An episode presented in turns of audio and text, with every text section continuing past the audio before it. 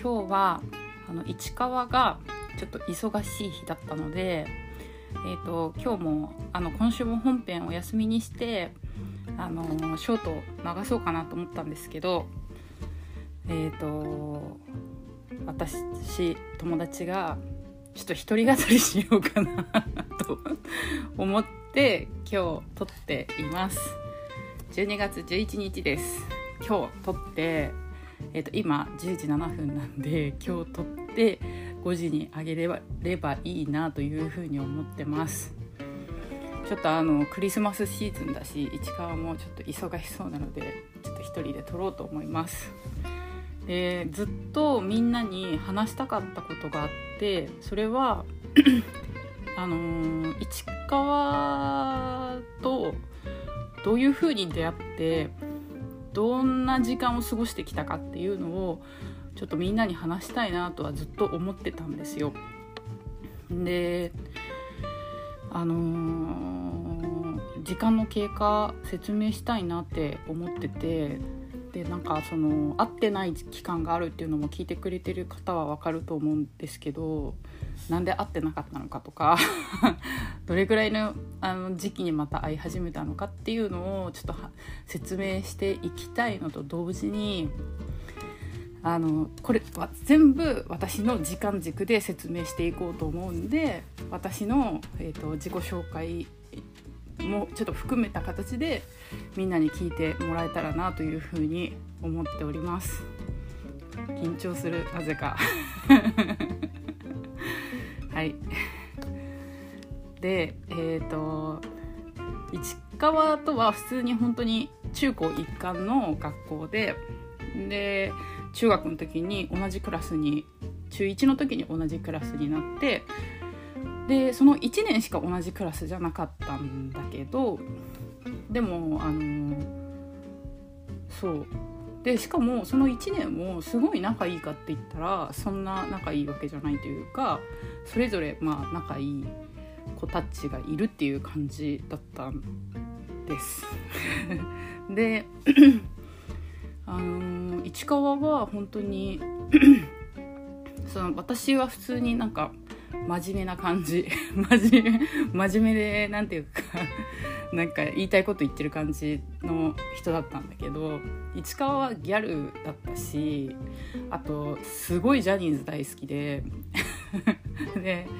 あの2人で話すことといったらあのとにかく市川が好きなジャニーズの話を聞いてるっていう感じで今と全然変わってないんだけどそういう付き合いだった。だからなんか私からしたらギャルで何ていうかギャルのブランドってね当時すごい人気だったと思うけどギャルのブランドのものを持ってるあの、ジャニーズ好きな子っていう イメージだったんですよ。はい、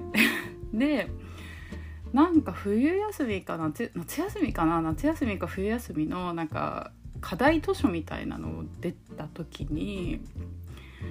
あの先生がいろんなあのー、なんていうかあのこの本をこの本のこのリストの中から本を読んでなんかちょっと感想文みたいな書きなさいみたいな課題だったと思うんだけどでそれをくれた時に、まあ、私はあの本読むのが好きだったから、えーと、その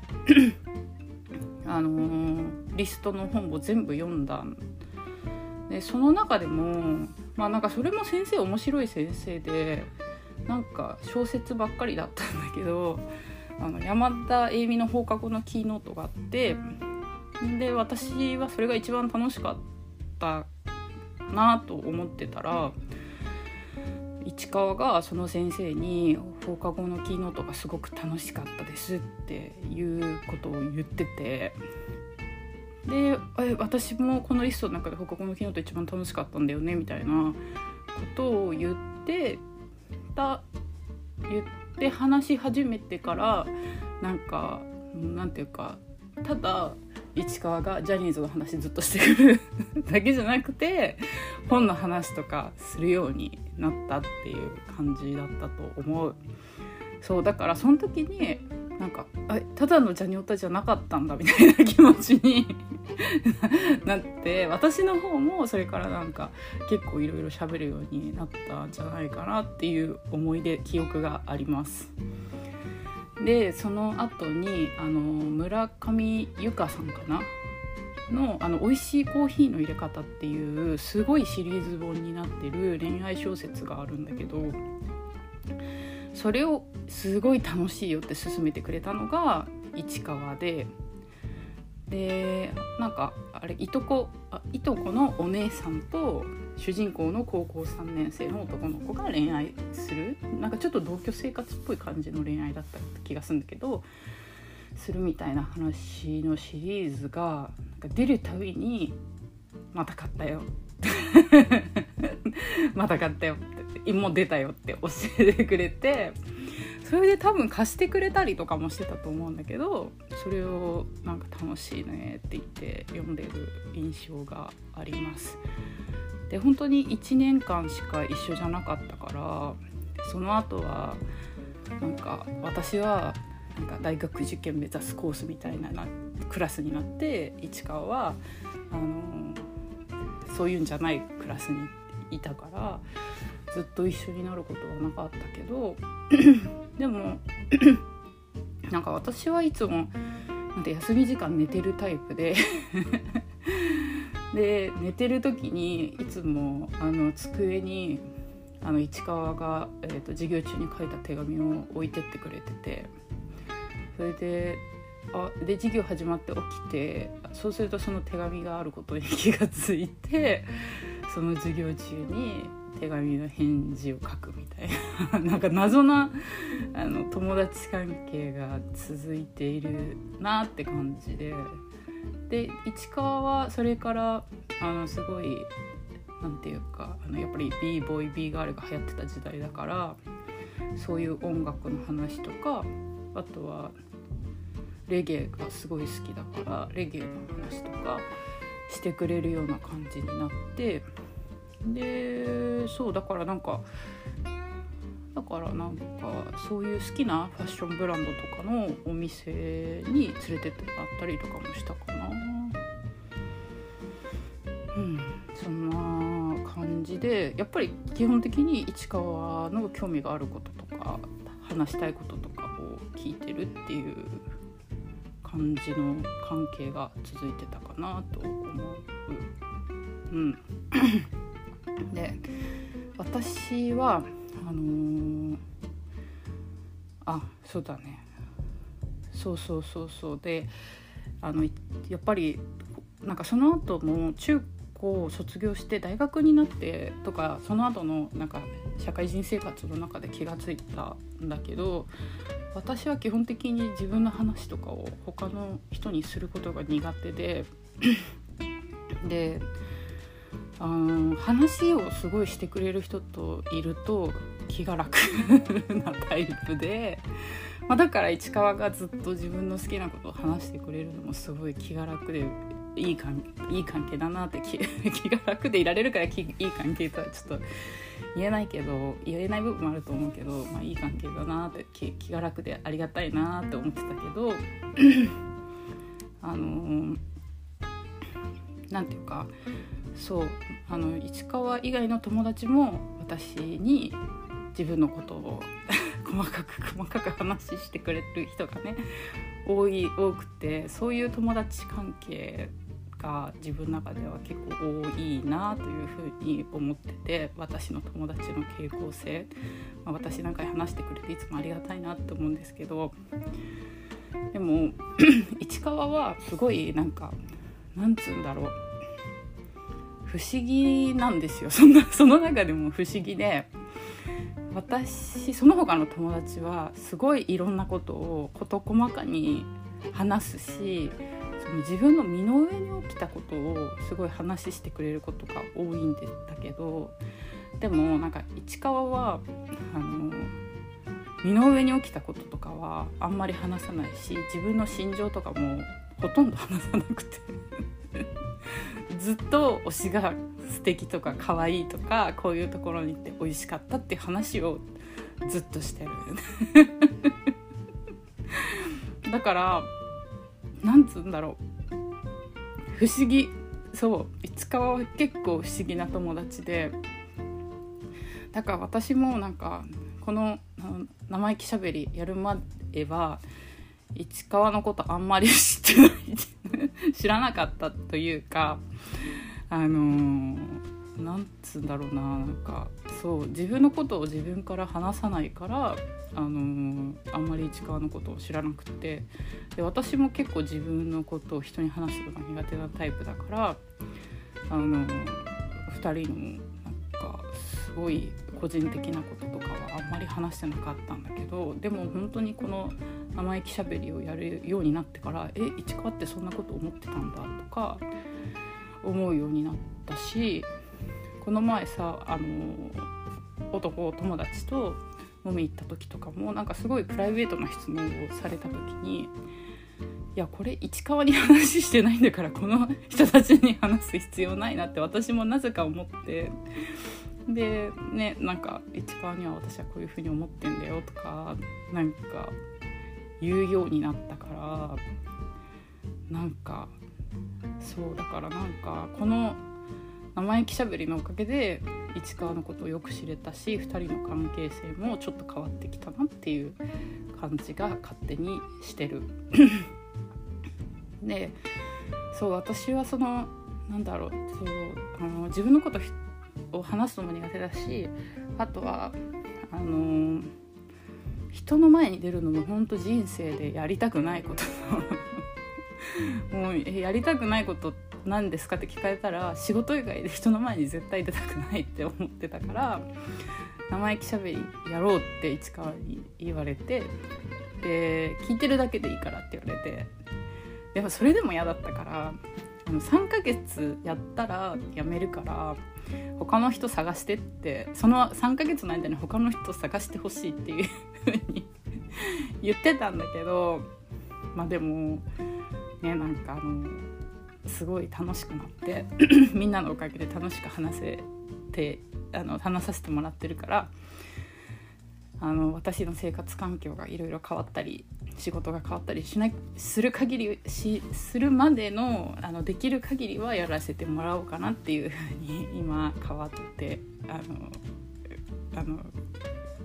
心が変わっております。本当に楽しくやらせてもらってありがとうございます。みんなのおかげです。はい。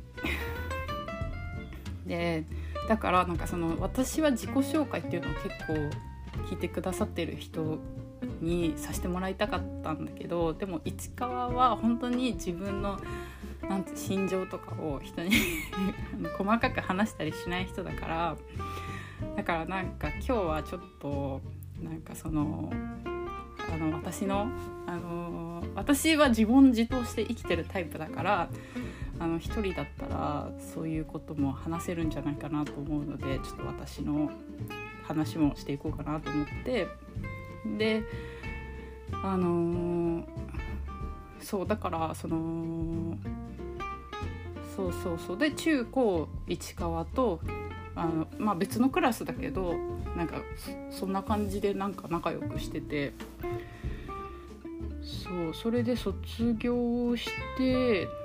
1回かなんかそれぐらいはあったような気がするんだけど合わなくなってしまう合わなくて。で私も携帯を落とすっていう ことを何回もしてるからあのー、そのね 今スマホあるからあのー、大丈夫なんだけどあのいろいろバックアップとかしてるから大丈夫だけどやっぱ当時携帯なくしちゃうと一旦全部あの電話帳消えてたんで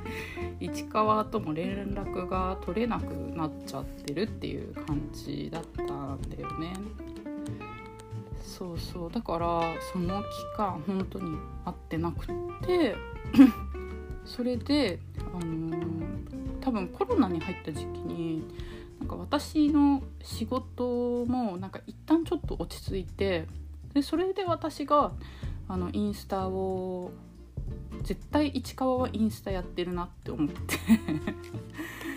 であのでかつなんかその市川は好きなもの絶対変わってないしあの私はあの市川をインスタで探せるあれがあの探せるだろうっていうふうに思って 探してみたら普通に一発で見つかって それでおしあの市川に連絡をし始めあの DM で連絡してそれで会ったっていう感じだから結構最近になって連絡を取り始めたって感じです。でそれまでの でなんかその市川はこれは私の個人的な話になるけどあのうちの親は結構なんかめちゃくちゃ 人たちであのー、なんつうんだろうな。父親はなんだろうな。すごい甘やかされて育った人で母親はちょっとそのあの生まれた環境にトラウマを持ってる ちょっとメンヘラな感じがある人だからすごいその親との関係にも私はあの中学高校時代大学時代もすごいやっぱり悩んでてで親とやっぱり距離を取って生きてきた感じがしてで市川もやっぱり親と距離を取って 生きてる。あのもう中高時代から親と距離を取って 生きてる人だったからなんかお互いにその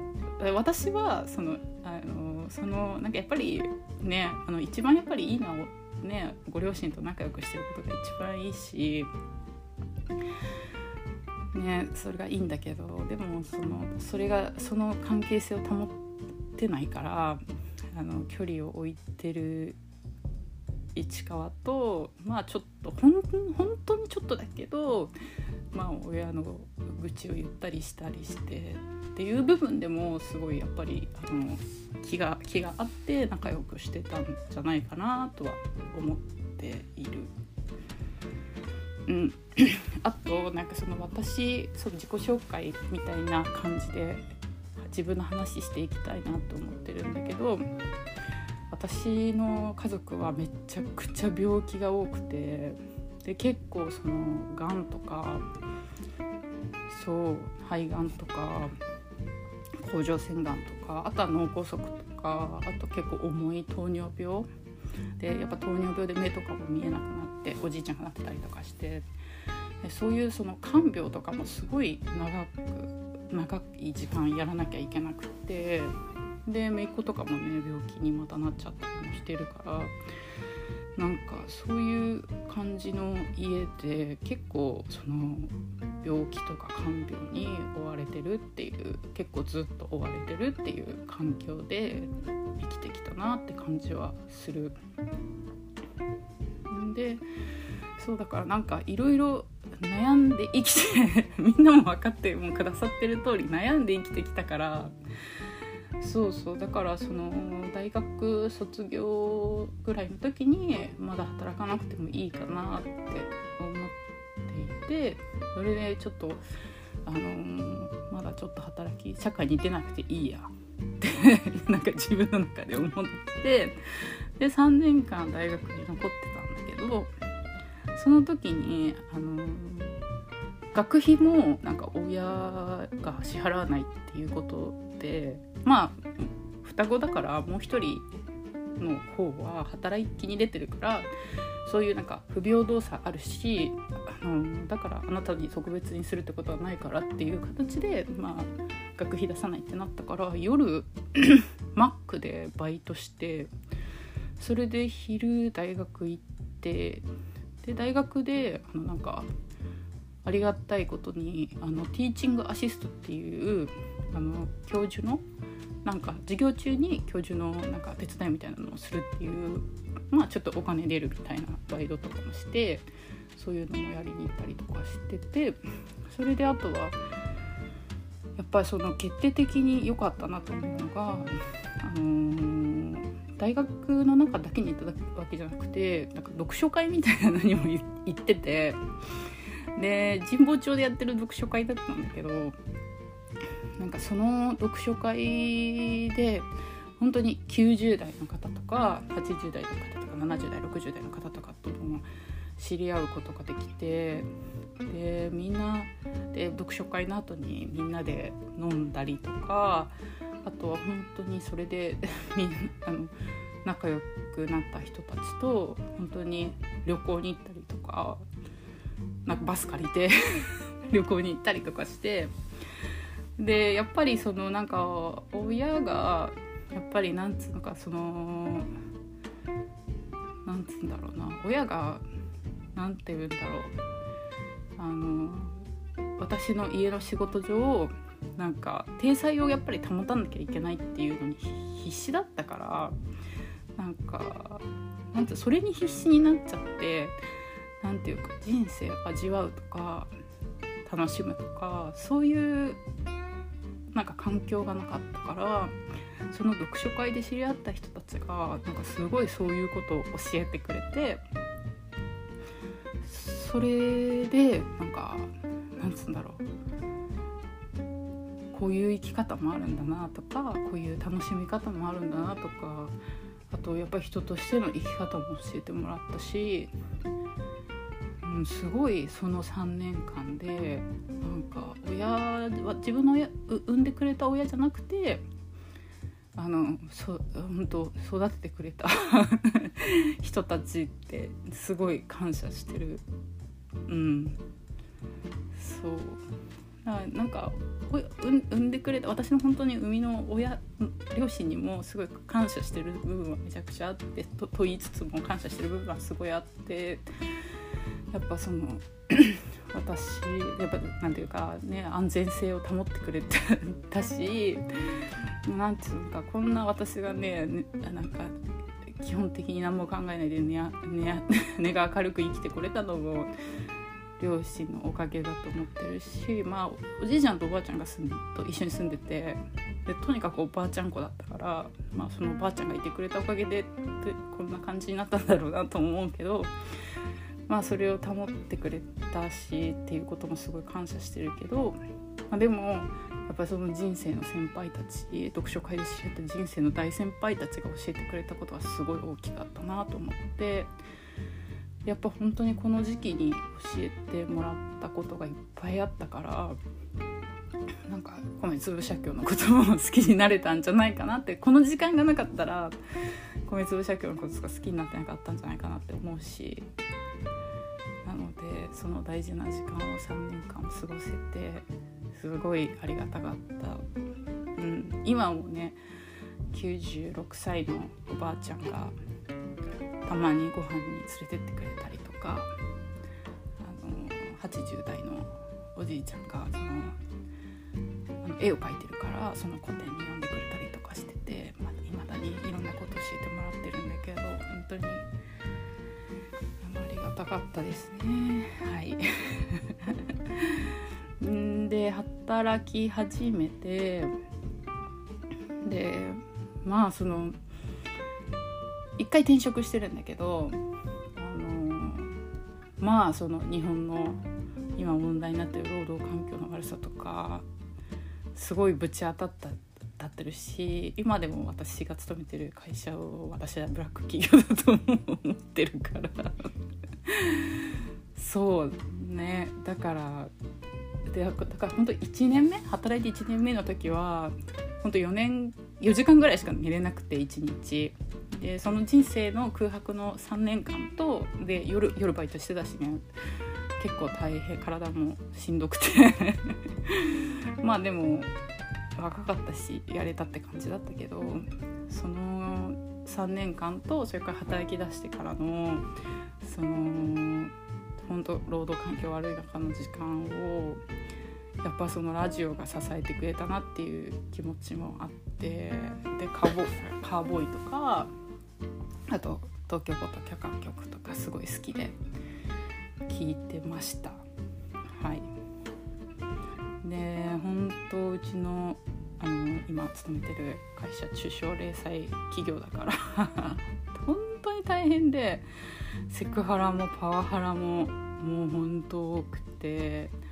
でも仕事の分担とかも公平性が保たれてるようなところではまるでなかったから、ね、それもで新入社員の人が入ってても気が気づあの続かないしでそれやっぱり世直し癖があるからそれをね本当に改善しようと思ってあの改善してきた感じ。で初めにもう本当にあの仕事はなんか若いやつがやれみたいな雰囲気でパワハラもセクハラもある中で仕事の過負担を強いられて んでそれを全部一人でやってた時期が結構長くてやっぱり私は体力だけあるから あの一人でやって土日家に持ち帰ってっていう感じでやってたんだけどでもこれやってたらで新しい人が入ってきてもやっぱ同じことをさせられるからあのやっぱ続かないなと思ってなんか自分だから自分みたいに体力があるから続いちゃってるけどそうじゃない人が入ってきちゃったら本当に続かないと思ってそれからあの何て言うかな今までいるいて若いやつがやればいいと思ってるから働かないでいる人たちにも仕事を分担するということをやり始めて。そうでねひたすら 仕事でかつやっぱりその家の仕事もちょっと私が引き継がなきゃいけないっていうことになったりもしてでそれでやらなきゃいけないこともあったりしてっていう感じででその他にもちょっと頼まれ頼んでいただいてる仕事とかがあったりするもんだからそれをやったりして一生懸命生きてたらコロナの時期になってでその時に本当にふっとちょっと仕事の負担が減った時期に市川に連絡をしてまた連絡を取り始めることができたっていう感じです。だからあの中古くからの友人ではあるけど最近また連絡を取り始めてで生意気しゃべりをやることになったっていう感じはい。はいそんな感じです。そうだからで会ったらさなんかラジオ好きなのも一緒だったしもう同じことやばそうだな。そうそうそう。でまあすごいやっぱりなんかしゃべそのまま喋っても私大学はねあの女子大に行ってるからその女子大の女の子たちってなんかちょっとまた違う雰囲気の子たちででやっぱりその子たちとはそういうね大学女子大の女の子たちとは話せないような内容とかでももう市川にあったらすぐにこれ知らないだろうなと思って話してもういやいや知ってる知ってる全部知ってるみたいな感じで やっぱ通じないことは一つもなかったし。そうやっぱ友達なんだあの あの時気が合ってたっていうのもなんか何十年かちょっと時間が空いてたけどなんか久しぶりに会って話したらあやっぱ気合ってたんだなあの時もって再確認した感じがしてそれもすごい面白かったです。でかつやっぱりなんか放課後のキーノートを読んだ人はわかるかもしれないけどなんかなんつうんだろうな。恋とか愛とかわかんない女の子たちの話っていうか模索してる女の子たちの話なんだけど若いすごい香水とか匂いっていうのが結構テーマになって。であのそうだ市川とまた連絡取り始めて遊びに行ったの。遊びに行ったしょっぱなじゃなかったと思うけど2回目ぐらいに市川があの自分の香水作れる ところお店あるから一緒に行かないって言われてそれで2人で香水作ったりしてやっぱなんか香水私も香水すごい好きだったんだけど市川も好きだったの知ってたけどか香水好きだった好きなのも未だに変わんないんだなとかって思ったりもしてなんかそうやっぱり好きなものは全然変わんないなっていう話です。はい。めっちゃダラダラ喋っちゃったけどこんな感じでいいかな。みんなもっと聞きたいことあるかな。